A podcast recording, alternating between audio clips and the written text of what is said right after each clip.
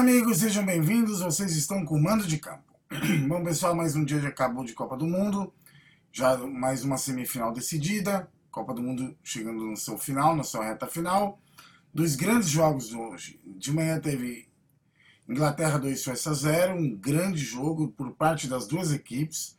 As duas equipes sempre buscando, a, buscando gol, buscando jogo ofensivamente. É, eu até é, relaciono muito o jogo de hoje da, da Inglaterra e da, e da, Suécia, parecido com o jogo de ontem Brasil e Bélgica. Ambos times jogaram muito bem, porém a, a Inglaterra tinha um goleiro num dia que é inacreditável, num, num dia de Gordon Banks, né?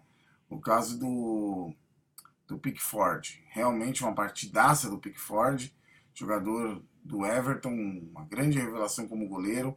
Não é do jogo de hoje que ele vem salvando a Inglaterra, que ele vem ajudando a Inglaterra. Contra a Colômbia também foi assim, é um grande goleiro, tem muito potencial.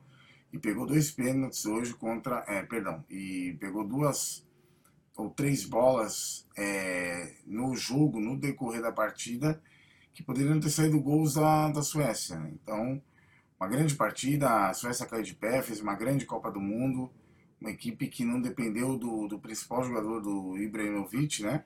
Que acabou não vindo para a Copa do Mundo, porém, uma grande partida, enfrentou uma equipe jovem, mas muito forte que é a Inglaterra. Inglaterra que vem sendo campeã de sub-17, sub-20 e pode completar a trinca ganhando a Copa do Mundo. Realmente uma grande partida. E à tarde agora teve uma outra grande partida. Essa foi emocionante de mexer com o coração de todo torcedor russo, com o coração, coração do torcedor croata, uma partida realmente muito, muito, muito disputada. No meu ver, a Croácia teve mais volume de jogo, foi melhor, é uma equipe técnica melhor do que a Rússia, porém a Rússia foi forte fisicamente, marcou bem, teve os méritos, saiu vencendo, ah, mas acabou tomando um empate e na prorrogação tomando a virada. Porém, no final, faltando seis minutos para a prorrogação, segundo tempo da prorrogação acabar, o Mário Fernandes, né, brasileiro com dupla cidadania, ele acabou fazendo o gol da Rússia e acabou levando para os pênaltis. Eu não gostei das cobranças dos pênaltis na, na maioria dos, dos, dos, jogadores, tanto de Rússia quanto de Croácia, bateram muito mal. O Modric deu mesmo uma sorte, bateu mal, a bola bateu no goleiro, bateu na trave e entrou. Na mão do goleiro, na trave entrou. Só teve três cobranças boas de pênalti, porém a França, perdão, porém a Croácia é, eliminou a Rússia nos pênaltis. O Mário Fernandes ainda acabou perdendo um pênalti. Mário Fernandes que tinha sido herói no jogo, durante o jogo, por ter feito o gol de empate.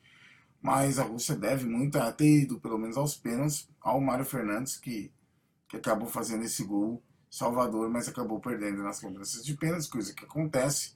É, eu particularmente sou contra a dois tempos de 15 de prorrogação, acho que você desgasta muito o atleta que já vem jogando no alto rendimento 90 minutos, desgasta fisicamente psicologicamente também.